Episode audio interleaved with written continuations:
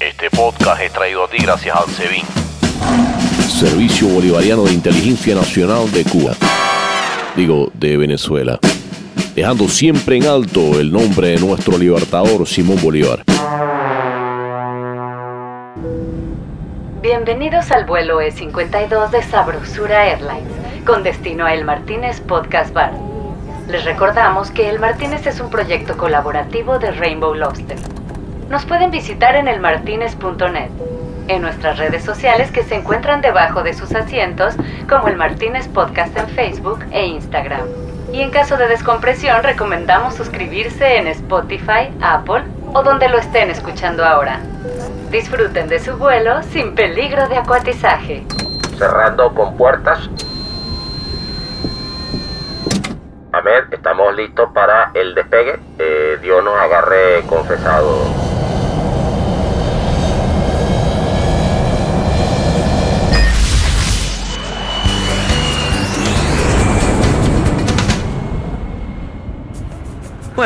Este intro lo voy a grabar desde mi WhatsApp.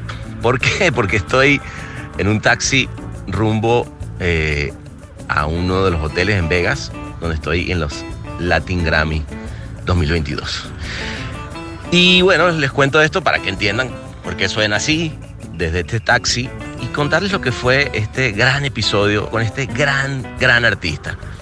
Esa noche que nos transportamos y estuvimos tomándonos unos roncitos bastante suculentos, hablamos de cómo empezó la banda de los Amigos Invisibles, de la cual él es fundador y vocalista.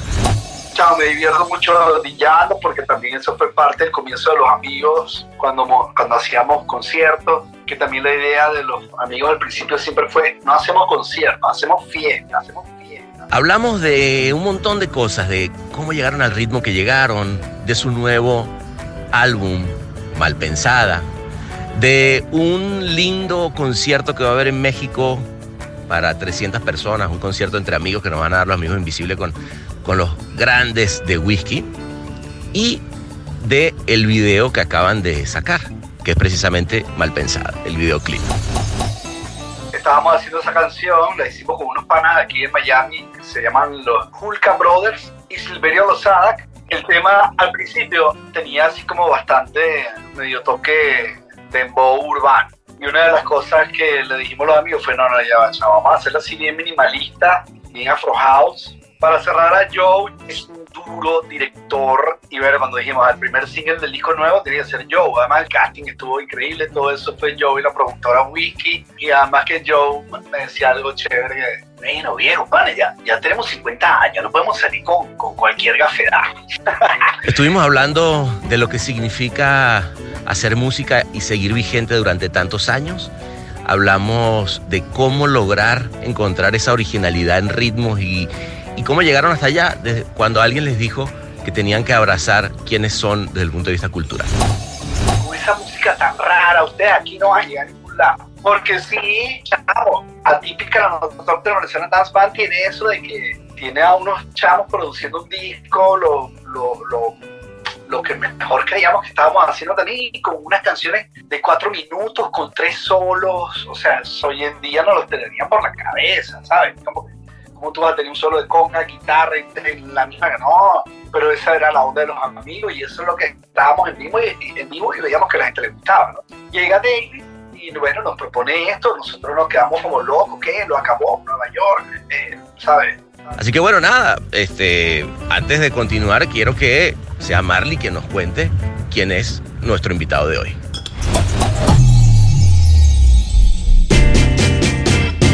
Él es vocalista y productor de Los Amigos Invisibles. Una de las bandas venezolanas con mayor proyección internacional de la historia. First of all, congratulations on your Grammy nomination. How does it feel? It feels great. We feel uh, like uh, better than the first time because the first time we were, we were like we were like totally surprised, and now we are like more and more than surprised because we didn't expect it at all. Esas son puras mentiras. Ganadora de dos Grammys latinos, ha lanzado 13 discos y han girado por más de 70 países después de fundar su sello Gozadera Records.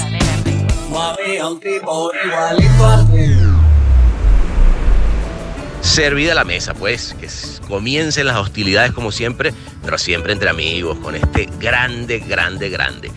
Preparen sus aplausos, llénense sus vasitos de ron y comencemos porque él es Julio Briseño.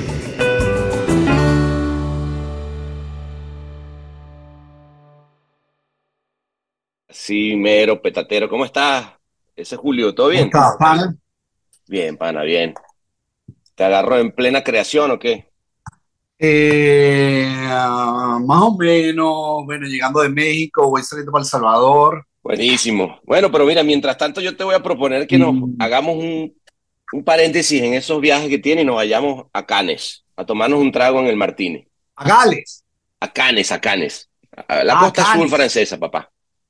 Dale, pana, nunca he ido. Si tú me No. invitas, Te voy a invitar en este momento. Nos jodamos, no, venga, vámonos.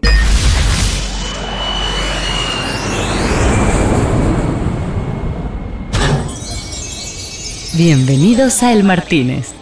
¿Qué le servimos para empezar?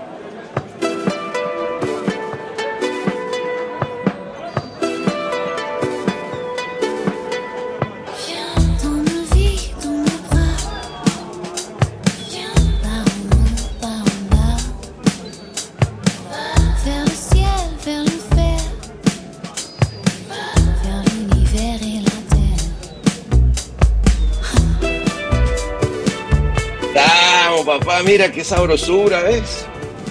¿Qué te vas a tomar? Porque ya aquí ya es de noche, fíjate. a mí me gusta tomar roncito con Coca-Cola. Roncito, Santa Teresa o, o alguna Sí, marca. claro, sí, bueno, sí, si es nacional, mejor. Mejor, no, mira, François, el dúo de Santa Teresa, aquí tenemos de todo, papá. Oye, ¿cómo estás, Julio? Qué, qué vaina tan buena tenerte aquí en el Martínez, mi pana. Bien, pana, gracias por la invitación. Eh, nada, pana, contactando sobre todo a, a los panas que uno admira y que lo recomiendan, ¿no? Vienes a través de Joe Torre y una persona Coño, que- que Joe, Joe es un maestro, weón. ¿qué vamos a hacer? ¿No? Sí, maestrazo y me dijo, pana, deberías hacer el, el programa de, de Sebastián. Es más, por el ahí anda. Joe. ¡Eh, pa' Joe! Ahorita, ahorita nos vamos a ca- caer palo con el Joe. El Exacto. sí, sí, para, coño, qué vaina tan buena. No, además, coño, tremendo video se lanzaron con el gran Joe de Malpensada, ¿no? Este, que, que me encantó esa, esa, esa rumba como con tambores venezolanos, tiene, tiene mucho de, de Afro House dominicano, una vaina buenísima, ¿no? Sí, fíjate que cuando estábamos haciendo esa canción, la hicimos con unos panas aquí en Miami, que se llaman los Hulka Brothers y Silverio Lozada, que son también parte de los compositores de Tócamela. Claro, buenísimo. El, el tema al principio tenía así como bastante medio toque de dembow urbano. Ok. Y una de las cosas que le dijimos a los amigos fue, no, no, ya va, vamos a hacerlo así bien minimalista, bien afro house. Que al principio la idea fueron que todos los instrumentos fuesen vocales. Percusión, Ok. bajo, así como vocal sampling. Ah, Eh, imagínate. Pero era como, bueno, después en vivo vamos a... Vamos se va a poner difícil. Se va a poner Claro, difícil. Y, y los amigos siempre hemos sido una banda que pensamos la canción en vivo, porque somos una banda que salimos de tocar en vivo. Entonces, una de las cosas bonitas es que, oye, bueno, dándole vuelta, dijimos, esta canción la tiene que producir Cheo. Y Cheo, bueno, no toca con nosotros desde, desde el 2013, pero ahí estaba el contacto y la admiración. Porque Cheo, bueno, Claro. un maestro de la armonía, del arreglo, y él fue el que dijo, ajá, me gusta lo minimalista, y bueno, la llevamos así, los tambores y los, y los trombones de, de la sardina de Guatá. De las Eh, sardinas y de. Naiguatá.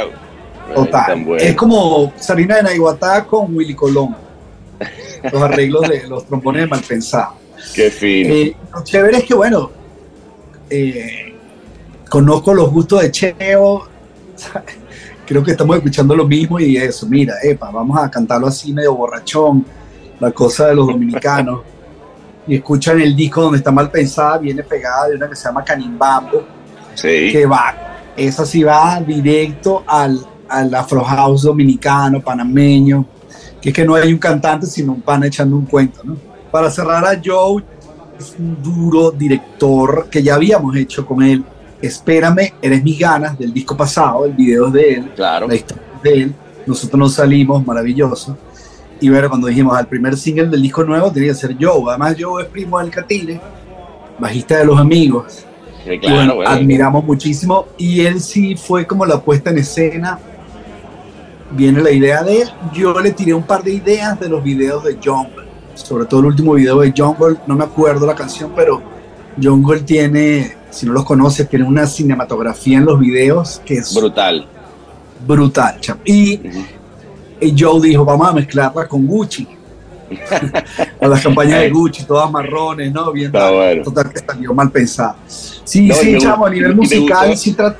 Ajá. Perdón, perdón, me gustó ese detallito de la historia de ese año. O sea, porque algo, algo que tiene el DF, que, que además creo que ahí Joe lo, lo retrató muy, muy bueno, es que tú sales, yo siempre, para mí el DF es como un monstruo, ¿no? O sea, tú sabes y no sabes, el, el monstruo te agarra, te chupa y de repente al día siguiente te lanzó y tú te despertaste y dices, ¿dónde estoy? y ese pedo de, de ese, ese lugar underground que entras con una pieza de ajedrez, ¿no? Y de repente entras a un boom, a este lugar in- increíble, ¿no? Con personajes, además el casting estuvo increíble, todo eso fue Joe y la productora Wiki. Eh, Sí. sí. y además que Joe me decía algo chévere. Bueno, viejo, pane, ya, ya tenemos 50 años, no podemos salir con, con cualquier gafedad. y, No, y sí, creo que nos está muy retrata muy bien el tiempo, el momento, la canción. Eh, No, y, la, y, la, y la madurez, o sea, digo, la madurez bien, bien hablada, weón, porque además que la hayan hecho Sí. con Whisky, que es una productora grande, weón, que pone y se ve, o sea, es, es como todo, chamo, lo, lo- el, el, lo del esfuerzo y la gente y todo eso se ve en la pantalla, ¿no? Sí, sí, ultra pro, muy pro, eso fue lo que se buscó de un principio. Igual con los otros eh, videos de él. eh, bueno, estamos como que siempre pendientes, todo depende también del presupuesto, Bueno, porque para hacer una pieza de calidad hay que, hay que gastar dinero, sea audio, sea video, no, o sea, eso sí, eh, hay que meterle. hay que meterle, es parte de la industria, básicamente. Mira, no, vamos a ver, nos vamos a ver el 24 en México, ¿no? Que vamos a hacer un concierto entre amigos. Petit comité. Sí, para, para whisky. Espe- es espero, que sea, espero que sea mínimamente lo que viene ese video, weón. Sí, vale, no, estamos además, ya está el set como listo, es lo que venimos tocando du- durante este año. Con Cool Love. Eh, cool Love, va a haber algo de Cool Love y todos los clásicos, seguro, va a haber Claro. algo de Cool Love. Eh, porque ya estamos tocando como tres o cuatro de Cool Love. Sabemos, chamo, que la gente no tiene mucha paciencia para las canciones nuevas en vivo, por más que el disco nos gusta mucho y entendemos eso, entonces como Normal. tres o cuatro y el resto son puros clásicos que la gente quiere escuchar. Además sabes que la rumba, se para la rumba, la gente está en la fiesta. Nosotros crecimos en esa Caracas que tuviste de hacer rumba, de hacer una, una banda de fiesta. Tal vez nos inspiramos desde el funky y todo eso en disco music, pero crecimos también en una cultura donde la Villo, los melódicos, Wilfrido Vargas, eran como orquestas para que la gente rumbeara. Y eso es lo que nos hemos, nos hemos convertido los amigos a propósito. Sí, sí, sí, con, con un punto de vista, weón. Y, y, y eso Sí. además, ¿sabes qué? Es la, la venezolanidad llevada al extremo, porque si hay algo que somos, somos rumberos y nos gusta bailar. Y, y- y creo que pocas bandas ah, realmente agarraron eso y en vez de, de- de querer hacer cosas de otros lados, más bien es quiénes somos, weón, ¿no? Este, ese Claro. proceso creativo, ese, ese proceso creativo que, que obviamente vio David Byrne, ¿no? Eh, yo, digamos, oí este, esta anécdota de que llegó un productor que te dijo, coño, para las flauticas esas, quítamelas para el primer este, single, y ustedes, y ustedes dijeron, primer álbum, y dijeron, no, ¿sabes qué? No solamente la vamos a dejar, sino que vamos a producir nosotros el álbum hasta que llega David Byrne y los ve. Cuéntame un pelo, chavo, porque a mí eso siempre me... me- Mira, tú no te acuerdas, obviamente, pero nosotros tuvimos un programa en la mañana con Fermín Cima de Villa y ustedes estaban ahí. Y yo recuerdo, estoy hablando del año 99, güey. Eh, y yo me acuerdo de oír hablar de, coño, esta nueva banda que la está pegando y ustedes vestidos los 70, una vaina increíble. Pero cuéntame cómo fue esa anécdota, weón. O sea, de, de que lo descubra un tipo como David Byrne y ustedes de ahí para el Real, ¿no? Sí, bueno, aparte Fermín, hemos sido el contacto. Fermín me hizo un video a mi proyecto eh, Chuleos de Filarmónicos, que son dos discos que he sacado como solista. Fermín Sí, sí, hizo sí. el video de Don't. Que además Don't es una canción de Nuro, el famoso Arca, Ujú. antes de ser Arca. Pero bueno, yo me estoy adelantando.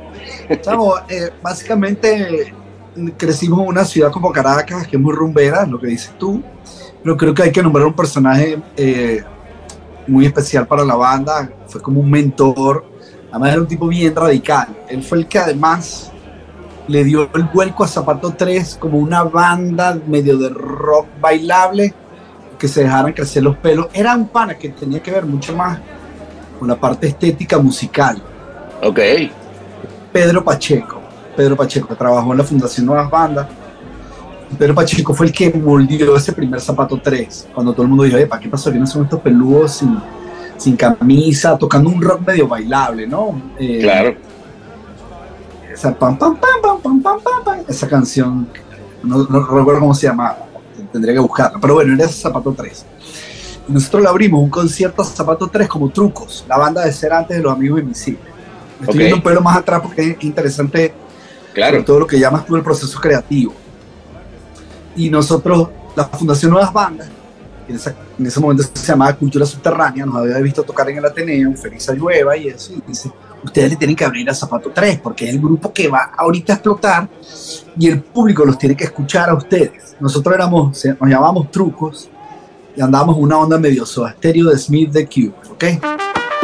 El Martínez, pura sabrosura tropical con acento franchute.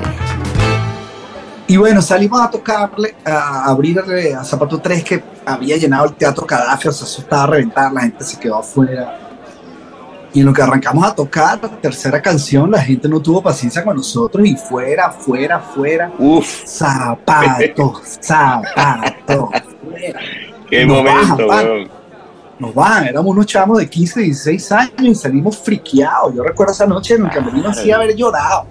Llorado de. ¡Wow! Además que. El rechazo público, rechazo total. De, a- aparte que nos había ese concierto del Ateneo de Caracas, dos funciones, no sé qué, lo habíamos llenado y nos había ido increíble. Ok. Y Ana, aquí bueno, nos va.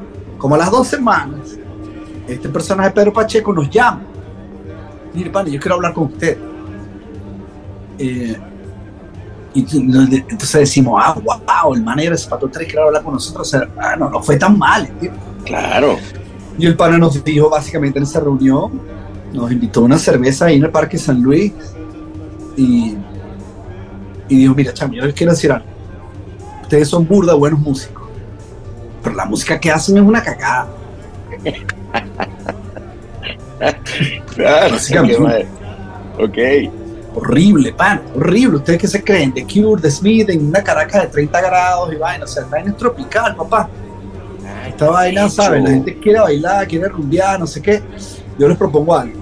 Yo podría trabajar con ustedes para enseñarle un pelo para dónde deberían ir ustedes musicalmente y de look y todo, pero solo, sí y solo sí, eliminan ese nombre, se acaba esa banda. Truco se acabó. Nombre, canciones, todo. Wow. Todo eso lo votan. Todo eso lo votan. Fuera. Y no hay que una canción que valga la pena. Y se pone a hacer una vaina nueva, pana, más funky, más, más para el continente, más, ¿sabes? Mirando para Entonces, adentro. verga, vayan para los discos de sus tíos, de sus hermanos, busquen disco music, soul, funk, vaina, ¿sabes? O sea, eh, y claro, lo primero que empezamos a hacer era un poco más rock, más chili peppers. Pero entonces el pana dijo, chamo, fuera el nombre, ponga otro nombre. Él es el que escoge el nombre también de los amigos invisibles, Ok. buscando como que el- eso esté en el subconsciente de la población. Y eso estaba, ya, ¿no? O sea, como un nombre que estuviese ahí. Bueno, pudo haber dicho, no sé, los Radio Rochela. los, Claro. los Rochela Radio, como que chamo. Entonces, bueno, empezó a ir a los ensayos, me empezó a ayudar. Sí, chamo, eso está funky, no, eso está muy rock, no. eso- eso- Y ahí fuimos nosotros también como que bueno, descubriendo Prince. Recuerdo que nos puso mucho Prince. Ya yo había escuchado Prince del disco Purple Rain, pero como que no había detallado a Prince, ¿no? Claro. Entonces, bueno, sí, no. De ahí empezamos nosotros también a descubrir el peo de la jazz. Coño, ah, pero la jazz Ya Pedro no estaba nosotros cuando, con nosotros cuando se lo de la silla, que vemos que tiene mucha influencia funky y caribeña y percusión. Es cuando también decimos, hay que meter percusión. Esta vaina es muy percusiva, hay que meter percusión. Y entra Mauri, ¿no? Porque tocaban las gaitas de, del Santiago de León con Armando, que era el tecladista ya en ese momento. Armandito. Y ahí empezamos. Sí, nos bueno, siempre fuimos muy melómanos. Pero ahí es cuando, sobre todo, este pana dice, chamo, abran la mente. Recuerdo una frase que nos dijo que era como que, chamo, si ustedes quieren ser Soda Stereo, ustedes no pueden escuchar Soda Stereo. Ustedes tienen que tratar de averiguar cuáles son las influencias del Soda Stereo para saber por qué Soda Stereo está haciendo eso, ¿no? Claro. Bueno, chamo, era un momento de no había internet, ¿no? No, no podías buscar influencias de Soda Stereo en YouTube. Eh, entonces, verga, bueno, éramos muy melómanos, comprar discos, comprar discos de, de- de portadas raras, de portadas funk. Recuerdo que Cheos eh, en un kiosco eh, compró así la, el, ¿cómo lo llaman? El- como el- la compra anual de la Melody Maker. Y yo la compra anual de Rolling Stone y Spin, como para Buenísimo. empezar a Buenísimo. llegar, ¿no? Informar. Y, chamo, escuchábamos mucha radio, eh, Montiel Cupelo, Venegas, sobre todo los programas de la noche, los programas de música especializada que hoy en día ya no existen. Y eran como, Claro. chamo, eso fueron la universidad, escuchar vainas raras y bueno, eso, intercambiar, discotiendas, melómanos, chamo, éramos melómanos. Eso, Claro, y y, un- y- y- ser melómano eh, co- como con la necesidad, siempre, digamos, desde lo creativo de agarrar y nutrirte de, de influencias, pero, pero, pero no de la influencia, como dices tú, de la influencia que pareciera que está ahí, ¿no? Como, como Ajá. esa que dice, bueno, dale, si quiero cantar como sea estéreo, no, me empiezo a buscar y abrirme la cabeza al mundo, y, pero además poniéndole ustedes a la música ese toque de lo que traían, ¿no?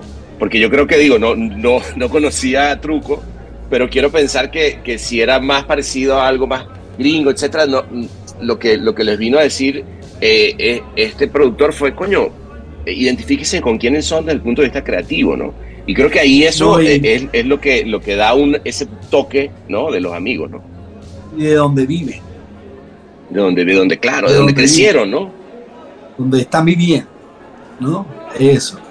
Eh, entonces, eso, la, la banda empezó por ahí, porque el rockero no puede tocar salsa, ¿entiendes? Porque no podemos hacer changa house, y pues, Changa. porque no podemos hacer un tema como Sandy Papo, ¿no? Eh, que, que como dice Capire, digamos, si los amigos hubiesen empezado ahorita, estuviesen haciendo reggaetón, trash, jazz, qué sé yo, ¿no? Como que un pelo para burlarnos de la vaina, un pelo para Claro. burlarnos de la vaina, salirnos así del, de encasillarnos. Eso después, bueno, eso fue lo que escuchó David Byrne, porque hay una entrevista por ahí de las pocas que dio sobre nosotros, y ahí está por ahí, que además se la dijo a HBO Latino. Yo tengo en algún disco duro esa entrevista, yo no sé si está montada en YouTube, creo que no, donde él dice, Coño, ver si yo me la pasa y, y- y lo podemos poner, además, estaría buenísimo ponerlo en este podcast. Sí, pero bueno, chamo, tendría que buscarlo. no ah, bueno, ya no te voy a poner a trabajar. ¿Qué fue lo que dijo más bien? Pero dijo algo como, yo escuché en Los Amigos, Santana, Misty Boys, Jamiroquai, Latinoamérica, todo eso ahí mezclado. Hay- Hay que, hay que decir algo importante, lo, lo hemos dicho también en varias entrevistas, en la historia de la banda, que aparte que a David le vuela la cabeza, es porque en el disco que él compró de Los Amigos, ese primer disco atípico, el Doctor Venezuelan Dance Band, hay un error de typo que dice una producción realizada en 1985 en vez de en 95. Ok. Pero fue un error que nadie pilló. Y este Ok. pana sí lo leyó y dijo, wow, estos panas estaban haciendo esto hace 10 años. ¿Quiénes son estos? Qué gran, Después él se qué gran- que era un error. Claro, pero qué gran error, que le llamó la atención de esa manera. Pero a ver, cuéntame, Julio, cuando te llama David, o sea, ese momento, porque ustedes venían, ¿sabes? Dándole en, en Venezuela, pum, pum, y de repente, pues, pum, ¿qué es? Los Ángeles, o sea, se abre un, una puerta, ¿no? Sí, claro, se venía haciendo Venezuela y bueno, veíamos también que éramos como una banda un poco rara para Venezuela, ¿sabes? No sé, no nos iban a llamar para los carnavales de Chichiriviche. Porque todavía era una vaina como rara, ¿no? Entonces, bueno, sí, había, era como un mercado pues pequeño, eh, y David nos escucha, nos ofrece ese contrato disquero. En ese momento estábamos firmados con EMI Venezuela, y cuando le vamos a pedir la carta de libertad, que no le estamos diciendo, no le vamos a decir que David nos está ofreciendo, porque los padres hacían a lo mejor querer quedar con nosotros. Después sí hubo como un rollo medio legal, que, que a través de abogados, sin mucha... Pero la primera carta fue, o sea, la primera fue como, pan, mira, queremos una carta de libertad, nos queremos ir, bueno, pero ¿por qué? Bueno, pues, bueno, pues, no está funcionando. Era un- además un año, un disco, con derecho a renovar. Claro. Eh, tal, tal que el pana dice, sí, vale, yo se las voy a dar, porque además, con esa música tan rara, ustedes aquí no van a llegar a ningún lado. Mira tú, weón. Bueno, Porque se agradece. sí, chamo, atípica la Doctor Nacional Dance Band tiene eso de que tiene a unos chamos produciendo un disco, lo, lo, lo, lo que mejor creíamos que estábamos haciendo también, y con unas canciones de cuatro minutos, con tres solos, o sea, hoy en día no los tendrían por la cabeza, ¿sabes? Como, como tú vas a tener un solo de conga, guitarra, en- la misma, no, pero esa era la onda de los amigos y eso es lo que estábamos en vivo y, y- en vivo y veíamos que a la gente le gustaba, ¿no? Claro. Llega David y bueno, nos propone esto, nosotros nos quedamos como locos, ¿qué? Lo acabó, Nueva York, eh, ¿sabes? Pero Nueva York para grabar. En ningún momento él nos pide que nos mudamos. De por sí en el 2001, adelantando, cuando nos mudamos y le decimos a la disquera, aquí estamos, el tipo de la disquera dijo, pero ustedes creen que nosotros que lo vamos a mantener aquí. Entonces, nosotros le dijimos, no, no, no, pero es como para trabajar de codo a codo. Bueno, eso es problema de Échenle ustedes. bola. Claro. Échenle bolas. Dice, Esto es Nueva York, pana, o sea, yo no dije nunca que se viniera. No David, el mano derecha, Jay Level, un judío, chamo, 2 más 2 es 4, 4 y 2 6, que hoy en día aprecio muy, en esa, en esa época chocábamos mucho porque el pan es muy directo y uno era como, eh, papá, no, pues ya va. Total que aprendimos mucho de, de la industria, de la manera de ser él, ¿no? Y sí, eh, bueno, lo que llega David Byrne a la disquera eh, nos cambia la vida. Tenemos primero que dejar los, los trabajos que teníamos eh, y nos pone a girar por el mundo para darte a conocer el disco de New Sound. Nos contrata un productor, lo cual entendimos que siempre tienes que tener un productor, porque es un pana que va a ver más allá y es como otra cabeza. Y bueno, lo primero que hizo fue ponernos a grabar con Click.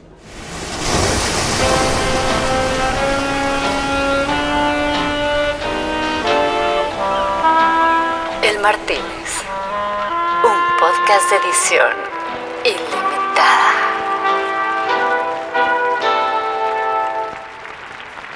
Y bueno, nos enseña de que el mundo es grande, de que si quieres vivir como músico tienes que trabajar en esto todos los días y girar y cuidarte y promocionarte y que el vivo sea impecable, o sea, eso sí fue una de las cosas que nos abrió los ojos y por algo nos mudamos en el 2001 porque básicamente sentíamos que Venezuela es un mercado muy pequeño, lo amamos y lo adoramos Venezuela, pero tiene como 6, 7 ciudades donde podemos tocar y el resto del Claro. año que hacemos.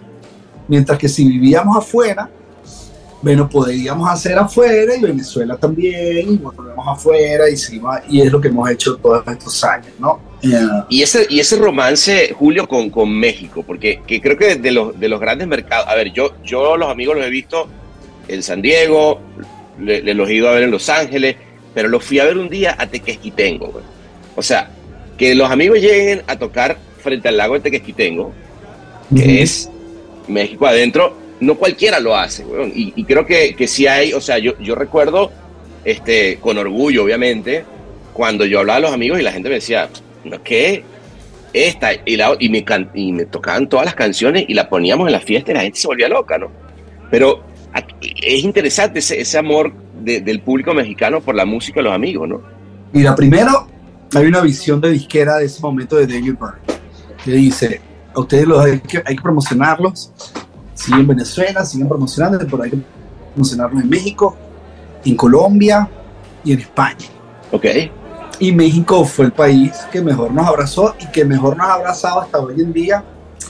Y que básicamente con la crisis venezolana es el país que ha hecho que los amigos invisibles sigan vivos, básicamente. ¡Wow! ¡Qué grande eso, weón!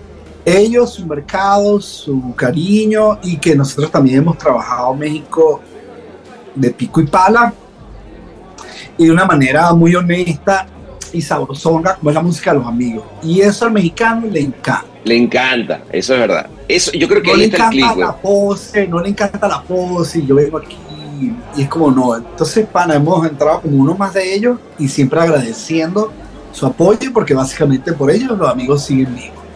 ¿Ok? No jodas, sal- salud por esa vaina, vale. Salud porque ya quitaste de Santa Teresa, no jodas, que viva México, cabrón. Ya yo me lo tomé otro. Un mercado muy grande, pana, que yo siempre se los digo, ellos son el Hollywood de Latinoamérica. Y después está Río y después El está Buenos Hollywood. Aires. El Hollywood de Latinoamérica es una buena manera de definirlo, güey.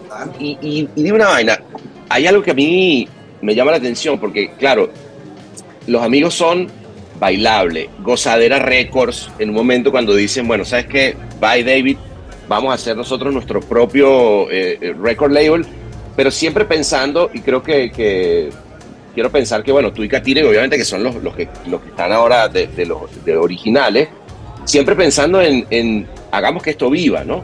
Y lo decías ahorita muy bien, y es, es una banda que nace desde el vivo.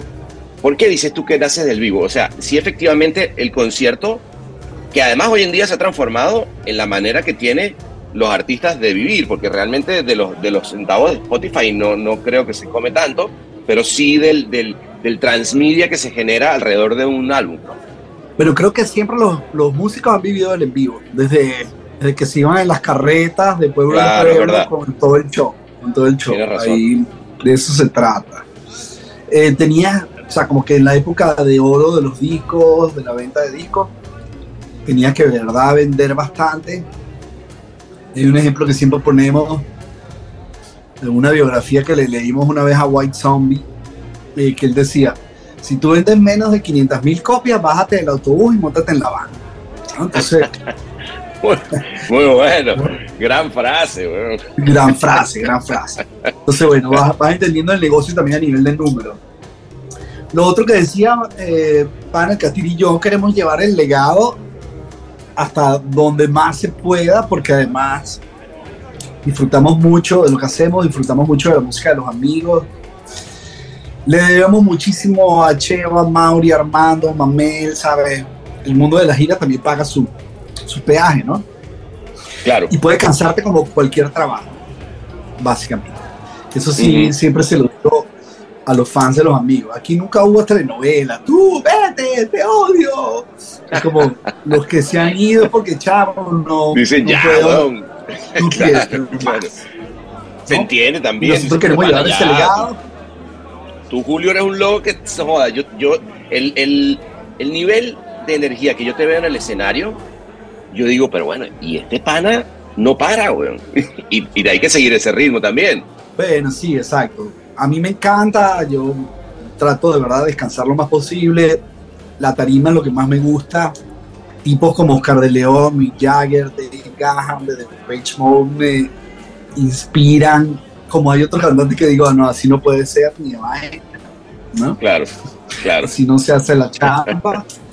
No va por ahí. Siempre preferimos estar haciendo eso que tripeando, tratando de hacer también como que la mejor música posible nueva, eh, con diferentes panas, compositores, productores, pero siempre como que llevando uno el, el proyecto. La, la banda nace de en vivo porque salimos de tocar en vivo, salimos, la banda es como un garage band, una banda de garaje total, total. Nosotros aprendimos, ah, hay que grabar un demo. Para nosotros entrar a un estudio era como que, wow. Y bueno, dale chola para que no nos salga tan caro, ¿no? Dale chola Claro. que la hora está en tanto, ¿no? Venimos bien ensayados para pasar lo menos posible. Y hoy en Claro. día, pues, con las nuevas tecnologías, se graba más, pero se toca menos en vivo porque muchos de esos chamos, bueno, uno es un fenómeno que le ha ido muy bien en vivo, pero la misma Billie Eilish es lo que llaman, eh, ¿cómo es? Bedroom pop. Se hizo en el cuarto. Un pop de hacerse en el Claro, cuarto. Puta, qué interesante, Después de ahí, weón. bueno. Después de ahí, Interesante, qué pero, chévere que- pero, pero, pero es una generación, perdón, Julio, que te interrumpa, pero es- tienes, acabas de dar en un clavo, weón, que no, no, le, no le había yo prestado atención. Hay una generación creativamente en su casa, weón, ¿no? O sea, todos estos chamos en las pantallas, este, y, y, cierto que el, mundo de in real life, experiencial, eh, que ojo, tiene una magia, weón, que yo sí creo que es particular. O sea, yo creo que ir a un recital, eh, ver, ver a los amigos en vivo, el nivel de vibra que tú tienes ahí, no hay, no hay manera que te lo dé eh, el iPhone conectado con los mejores audífonos que tú puedas tener. Pero sí es cierto que las nuevas generaciones de pronto esa parte ha quedado fuera y qué interesante que, que le afecta a los músicos, weón, ¿no?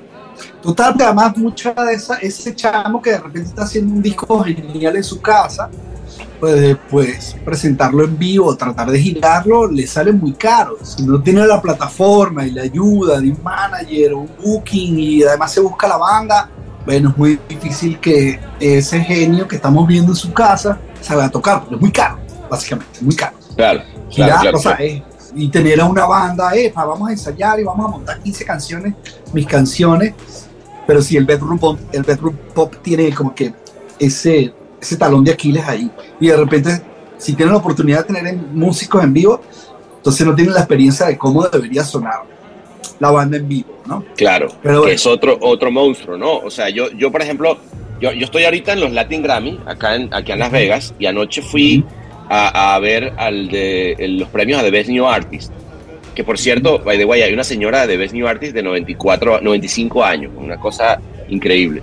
Este, ¿Cómo se que- llama? que- Ah, no, me no recuerdo su nombre, pero la, la vi en el escenario anoche y me, y me voló la cabeza porque además es una cubana que canta este, un son, ¿sabes? Con una voz hermosa, una cosa realmente increíble que además, by the way, Julio no- nos da esperanzas a todos. weón. O sea, cualquier persona que, que sea lo que sea que quieras hacer, que, que en un momento de tu vida, imagínate, yo me en los, pies de ella, ¿no? Y, y- pero volviendo a lo que tú dices, que es más allá de cuando nace un músico y cuando, y cuando nace una banda y, eh, y ese momento creativo, es, es ese momento en el que estás empezando, que el que me llama la atención, en el que yo digo, wow, qué, qué importante tener la, la inspiración por un lado, como la que tuvieron ustedes, pero también por otro lado las ganas de seguir adelante, porque es, es un tema de, de disciplina, ¿no?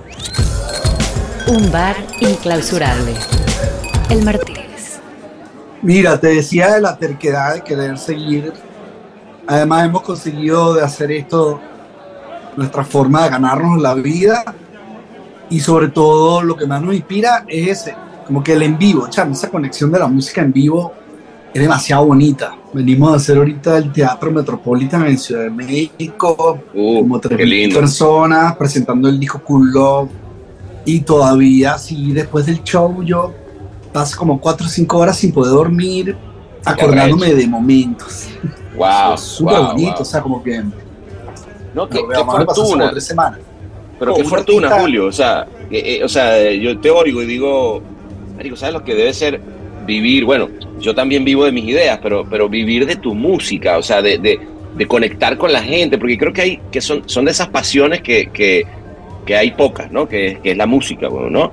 Este, y, y, creo que algo que, tienen ustedes también, eh, Julio, que es que se han tomado las cosas también con, con ligereza, ¿no? O sea, creo que en, yo, yo oigo la música y hay, hay espacio para el sentido del humor, weón. O sea, que se llame Cool Love.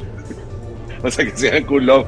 La malpensada está llena de, de, de doble sentido. En un mundo en el que, si estás de acuerdo, Julio, cada vez más nos cuesta, weón, reírnos, chamo. Estamos, o sea, la- la- lo políticamente correcto, las cosas como deberían ser, etcétera, están haciendo que se allane todo y que ahí no hay espacio para cagarnos de risa y tirarte un, un chiste con doble sentido, ¿no? Lo que yo creo es que va a seguir habiendo eh, público para todo. Ok. Para el que se quiere desestresar y se quiere cagar la risa y se quiere tomar la vida más ligera. Y bueno, para el pana que está pendiente para ver qué es lo que dice para decir en Twitter. "Eh, Este carajo dijo esto. Bueno, chao. No, Está la libertad de expresión y están. Hoy en día sí siento que, bueno, con, con las redes sociales, todo el mundo tiene opinión, ¿no? Pues sí. que creo que lo dijo, creo que lo dijo Humberto Eco. ¿no? Hay un tuit muy famoso de Humberto Eco que dice, bueno, ahora todo el mundo eh, eh, tiene, da la opinión, así no sea la mejor opinión. Claro, claro. Lo dice de otra manera. Lo dice de otra manera. Ok, Algo así como que hoy en día como que hasta el estúpido tiene opinión, una vaina así. ok. Entonces sí creo que va a haber público para todo. Entonces no, la verdad que no, no, no, no. Cuando, cuando escogimos Malpensada como primer single fue como, Sea marico fuck. claro. Eh, recuerdo que nuestro manager, que es mexicano, dijo, chamo, la gente vino a una pandemia y lo que quiere es rumbear, dale. Y caguémonos de risa. Está bien. creo que además el mensaje que siempre decimos los amigos, que es de una manera entre seria y no seria, es que coño, preferimos que la gente haga el amor que haga la guerra, básicamente. Coño, chamo, ¿sabes qué? Salud por eso que acabas de decir, porque yo te digo una vaina. Este, yo, cuando, cuando oía a los amigos, mire, y esta vaina te la tengo que contar. Nosotros teníamos, éramos en una época fan, en la familia, estoy hablando de mis chamos, ¿no? Que hoy en día tiene Camilo, Mateo 12, 15 y, y Marlene, mexicanos todos. Y la poníamos en los momentos más lindos que podíamos tener, que era en la lancha, estábamos en una lancha que rentábamos y nos íbamos a, a esquiar por el lago. Y esa vaina era oír a los amigos y, y te- y la vibra es justamente la que acabas de decir, que es todo bien, brother, vamos, hagamos el amor, que hagámonos de risa, vamos a bailar, que es lo que hace falta en este mundo, ¿no? Bueno, creo que hace falta de todo. Hace falta la de todo, de todo, una mezcla, ¿no? una mezcla, pero, pero esto en particular hoy en día, chamo, lo que te quiero decir es, de lo otro tenemos mucho, ¿sabes lo que te digo? Sí. O sea, hace falta de todo, pero de lo otro tenemos mucho, está bueno tener buena vibra también, ¿no? Y, y creo que también cuando, como los amigos somos una banda en vivo, y, y siempre fue como una banda, chamo, hay que tocar en la noche en vivo para que la gente goce. Eh, tiene eso de que si tú ves, si tú no conoces a la banda y ves que salieron estos seis carajos y empezaron a aparecer peo, la idea es que conectemos. Claro. La idea es que conectemos. Y bueno, pana, después llegas a tu casa y no sé, pones Rocío Durca, lo pones por También, válido, válido. y te relajas, lo pones de Curie. Pero sí que digas al día siguiente, "Verga, ¿qué fue lo que pasó? ¿Quiénes eran esos carajos que yo vi anoche? ¿Qué vaina fue esa? Porque yo también, bueno, digo yo también, los amigos, siempre hemos sido también, fuimos desde chamo, muy público. Íbamos a los conciertos de todo el mundo. De Ok. todo. Tal vez no íbamos a Iron Maiden porque no era nuestra nota, pero todo el que iba a tocar hacíamos el esfuerzo, coño, compraste la entrada. Y era ir a ver, a estudiar la vaina, ¿no? Qué arrecho. Todavía hoy en día lo hago, que por ejemplo mi esposa es la que eh, le gusta ir conmigo, pero ella está cantando su vaina y yo estoy estudiando. Analizando, ¿no? Analizando. analizando. Recuerdo que una vez fuimos a ver a Alejandro Sanz porque ella es muy fan. Yo no tanto, pero respeto al pana. Además, bueno, vamos a verlo en vivo, vamos, vamos a ver Claro. qué aprende. Vamos a ver qué aprende. Y recuerdo que cuando el pana hablaba, yo decía, "Verga", le decía a mi esposa, qué bolas lo que dijo, ¿no? Y ella, ¿qué? ¿Qué dijo? Como que ella, Le está pendiente. más. sí, yo sí Claro. como que hace poco fuimos a, bueno, hace unos años nos regalaron entradas para Ultra, entonces eran ella y unos amigos de ella y estaba tocando Fatboy Slim y bueno, chamo, como buenos venezolanos se juntaron, era para hablar, no para escuchar, no para bailar. Y yo me fui alejando del grupo y ellos, le, los panas le dijeron a Mafe, mire, pero qué, Julio se puso bravo y ella, "Shh, chamo, que están hablando mucho y él vino fue a escuchar. Y él vino fue a hablar. Entonces sí, es muy escucha y tratamos de que el en vivo sea eso y sea un vacilón. Y si después de nosotros viene alguien ahí con su guitarra muy triste, chévere también, pana, ¿sabes? No, no, pero usted, digamos, ustedes vinieron a hacer es, esa parte de la noche, ¿no? O sea, y, Venimos a hacer y- esa parte de la noche, como te digo, inspirados en, en Oscar de León, meets Rolling Stones, ¿no? Las veces que yo he visto a los Rolling Stones en vivo es como que, yeah, chamo, así que Yeah. se hace la vaina, ¿sabes? Claro. O bueno, así que te gusta bien que se haga, ¿no? Sí, sí, sí, sí, sí, no, que, que de pinga, güey. Oye, y, y otra que, que me encantó fue, fue este, váyanse todos a mamá, este, con Raguayana, linda colaboración, este, y creo que Raguayana también, quiero pensar, o me pareciera que tiene como mucha influencia, ¿no? De lo que, entonces me, me, me gustó esa colaboración, ¿no? Esto es El Martínez.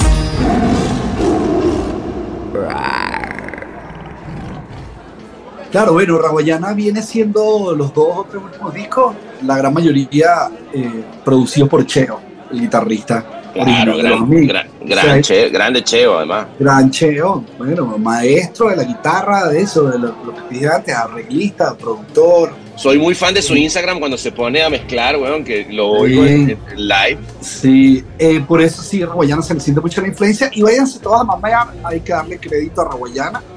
Que lo que hicieron fue llamarnos, mira, pana, tenemos este track y eh, nos encantó.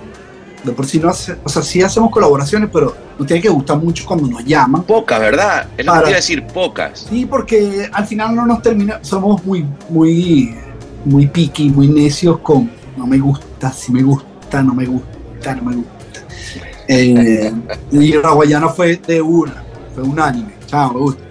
No sé si yo a lo mejor habré retocado, recuerdo, a, lo mejor recor- retoqué algo de mi estrofa, de la letra, pero el tema vino de ellos completamente. Bueno, pero fíjate tú, Me encantó, después fíjate tú que yo no lo, que yo no lo no conocía toda esta historia, weón. Y para mí es una colaboración perfecta, ¿sabes? Amigos Raguayana que, que digo, wow. Y, y- además, obviamente, conozco y me meto mucho a su música, ¿no? Sí, además que Beto de Raguayana decía que él se sentía como la, las morochas de Disney, la película esta de las morochas de Disney que tratan de reunir a su papá. él decía, uy, yo quiero, chavo, y te-". Entonces, bueno, fue una colaboración. Que ustedes vuelvan a, trabajar juntos. Y fue esa canción y cuando, bueno, también nos hablaron de la idea del video, brutal, vamos a hacerlo, el doble de Remy, se hizo en México también. Muy de pinga. la canción, como dices tú, se identifica el venezolano como que sí, Raguayana tenía que colaborar con los amigos en una canción así. Tanto así que estamos tocando la mitad de la canción en vivo, los amigos. Ah, imagínate. Sí, la vas a escuchar el 24. Qué bien, la vamos a escuchar, coño. Mira, y háblame un poco, chamo, de, de, de Julius DJ Set. O sea, eh, ahorita hablamos de Fermín, que te- no sabía que te había eh, eh, dirigido un par de videos, pero, pero háblame de eso, bueno, ¿cómo, cómo, o sea, me imagino que, que es como otro espacio creativo donde decides, ¿sabes qué? Voy a, voy a, entrarle a esto desde, desde otro lugar. Sí, hay, hay primero Chulios de Filarmónicos, para que lo tengas Ok. anotado ahí. Que hice, dos, hice dos discos con Chulios Ok. de Filarmónicos. La gran mayoría de los discos son en inglés. Eh, una de las cosas que me llevó a, a sacarlos o a editarlos era cuando se lo ponía a la gente, decían, no, no, pareces tú, no parece el pana de los amigos. Yo, es Es. mejor todavía, mejor todavía. Claro. ¿no? Eso, me, eso de verdad me dio como mucha energía bonita de, de quererlo sacar.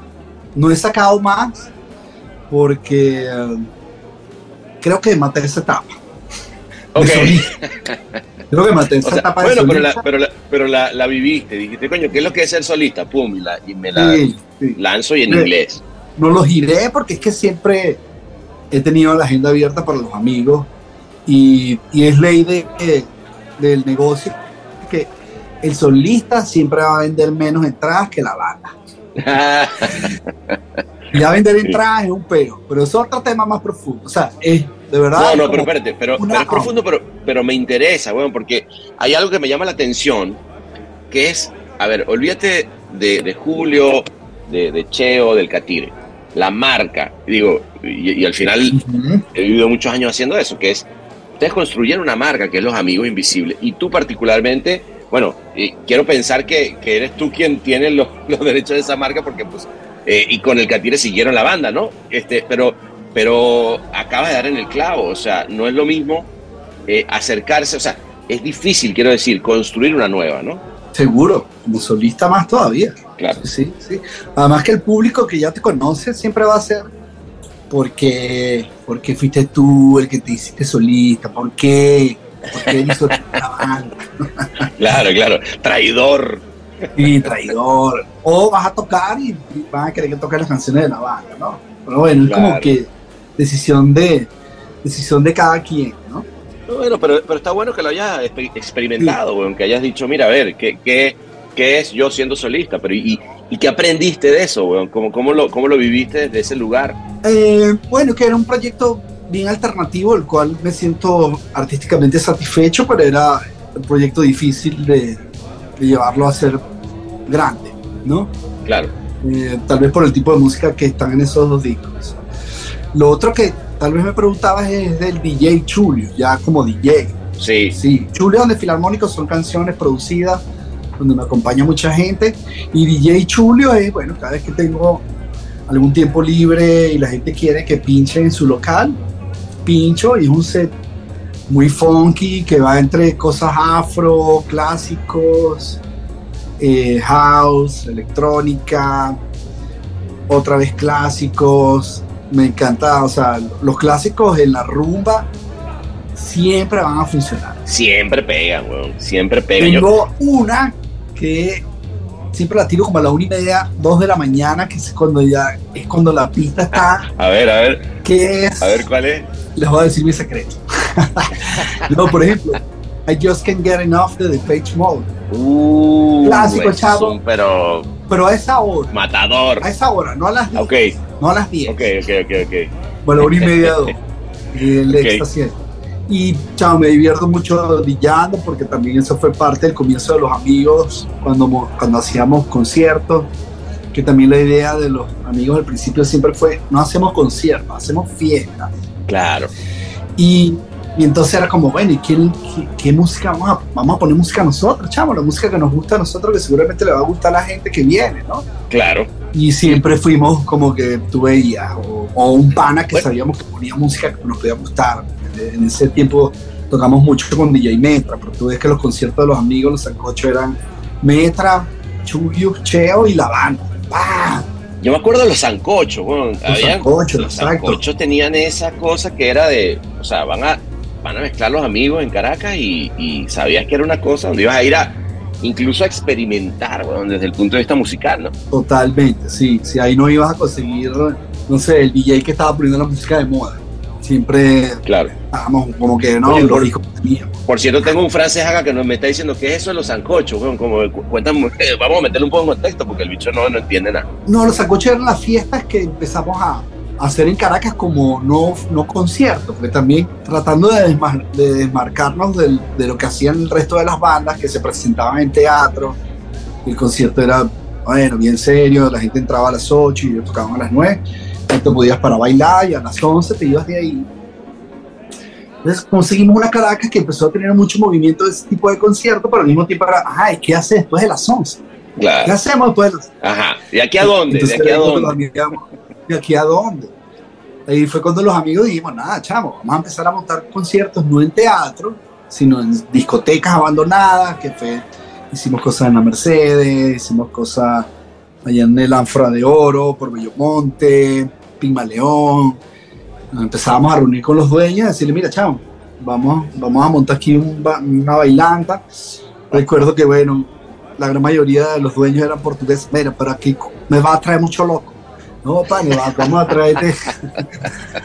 vamos a traerte gente chévere, ya tú vas a ver. Porque sí es como que ese público de los amigos. Bueno, una vez que el, que el dueño experimentaba la rumbita y veía que además era. Chao, vamos a hacer algo. Y el portugués, ustedes se quedan con la entrada, yo no controlo. Y yo la barra.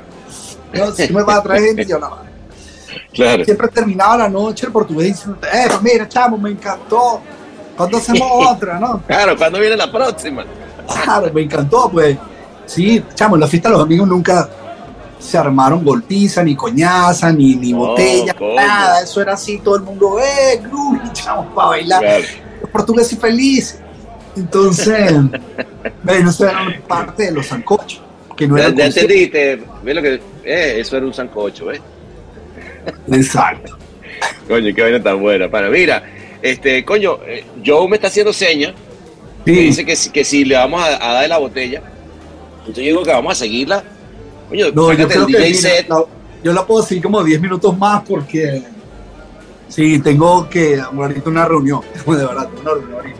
No vale, reunión. hablado, Vámonos, vámonos, no. vámonos para acá, para este, para este. Deja esa reunión y nos vamos a ir para acá, para el VIP. Pero va- vamos a dejar de grabar y nos vamos y nos seguimos. ¿Te parece? Exacto. Bueno, de pinga, panita. Coño, de verdad, qué, qué placer, pana, qué placer. Eh, y nada, que sigan llenando este mundo de música y de sabrosura.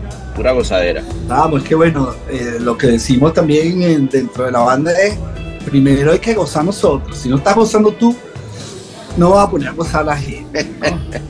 y eso lo tratamos de verdad eh, de llevar durante todas esas horas que implica el aeropuerto, que es un trabajo duro que de repente la gente ni ve ni le interesa. Es así. ¿no? La gente pagó una entrada para verte ahí, no me interesa si tú Tu peo. pasaste ocho horas y el vuelo y hubo turbulencia y no comiste, si te montan esa tarima, pana, como las mises, ¿no? Sonrisas, sonrisas. Claro, sonrisa. Qué bueno, panita. Que viva la Sí. sonrisa entonces, mi pana. Pues Total. seguimos, ¿no? Salud. Y que viva la Salud, gozadera. pana, gracias por tu tiempo. Mira aquí, se vació. Eh, yo, mira, Gracias a ti.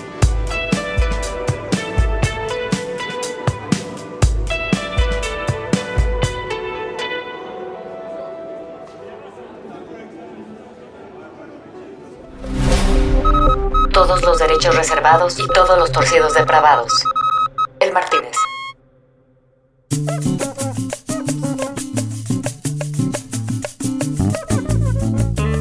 Y nos quedamos, no, esa noche una bellezura, se abrió otra botella de ron, llegó Joe Torres con Juan, Ver, Paola, Arturo, todo se fue un poco al diablo y estábamos solamente empezando a entrenar las gargantas para lo que va a ser, como les digo, ese concierto entre amigos que ojalá puedan acompañarnos.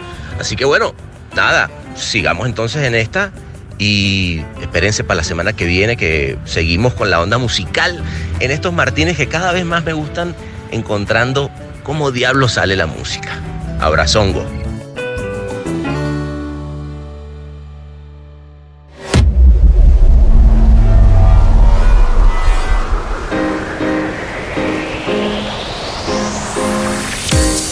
Este episodio fue mezclado y musicalizado por el gran Ahmed Cosío en Ciudad de México.